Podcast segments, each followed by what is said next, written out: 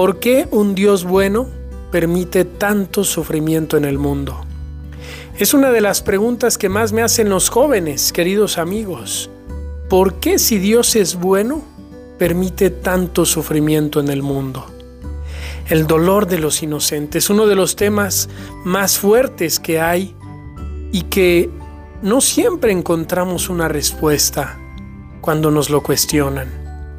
De hecho, al Papa Benedicto Hace unos años una niña le hizo esta pregunta, ¿por qué un Dios bueno permite tanto sufrimiento? ¿Y saben qué le respondió? Le dijo simplemente, no lo sé. Una de las mentes más brillantes del siglo XX, Benedicto XVI, no supo responder a esta pregunta. Es una pregunta muy difícil de responder.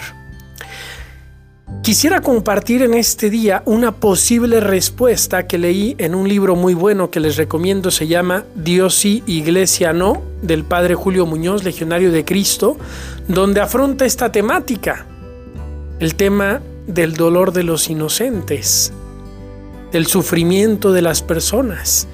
Y él pone el ejemplo de un padre de familia que le promete a su hijo que cuando cumpla 18 años, le va a dar un regalo muy especial.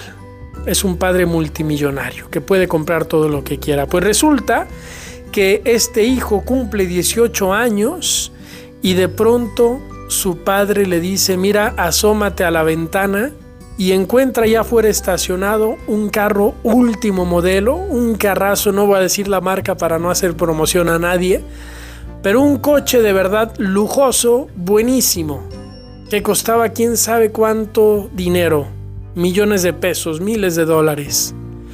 A partir de este momento hay dos escenarios posibles. Primer escenario, el hijo baja corriendo, ve el coche de cerca, lo abraza de algún modo, lo mira por fuera, entra, se sube, se siente en el asiento del piloto y con ganas de empezar a manejarlo, de pronto su padre le dice, Oye hijo, estuve investigando y resulta que cada año mueren en el mundo más de un millón de personas por accidentes automovilísticos y más de 20 millones sufren traumatismos y discapacidades de por vida. Así que lo mejor va a ser guardar el coche en el estacionamiento en la cochera. Prefiero que vayas a la universidad en bicicleta. Fin de la historia, fin del cumpleaños, fin del regalo. Segundo escenario. El joven baja corriendo, ve el coche, lo abraza, lo mira, lo toca, se sube.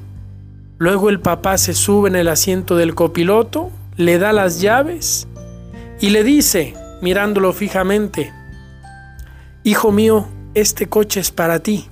Quiero que lo disfrutes, pero úsalo con responsabilidad, porque cada año mucha gente muere y no quiero que pase nada.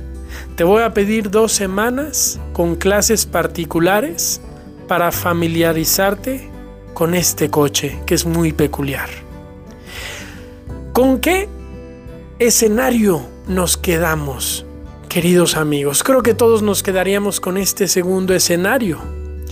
Preferimos mil veces conducir ese carrazo con cuidado y asumir el riesgo que ir en bicicleta todos los días.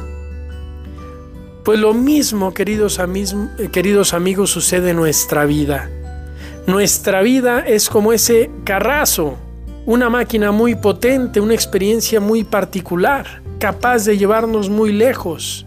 Y obviamente nuestro Padre Dios nos hace ese regalo asumiendo el riesgo. No porque nos quiera ver sufrir, no porque quiera que nos accidentemos, sino porque quiere que lo disfrutemos. Pero esa libertad implica un riesgo y Él está dispuesto a asumirlo. Él está dispuesto incluso a sufrir las consecuencias como si nos accidentamos, estar ahí en el hospital con nosotros. Si nosotros chocamos el coche, si nosotros como humanidad provocamos sufrimiento, no es por culpa de Dios, no es porque lo quiera, es porque Él nos dio el regalo de nuestra vida, el regalo de nuestra libertad, nos entregó ese coche con sus llaves y nosotros no lo hemos sabido muchas veces usar bien.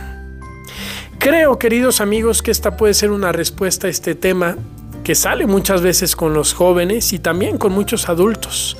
¿Dónde está Dios ante tanto sufrimiento? ¿Por qué Dios permite? ¿Por qué Dios quiere? No, es que Dios no lo quiere. Dios ha entregado a cada ser humano el carrazo de su libertad y quiere acompañarnos en ese aprender a usarla.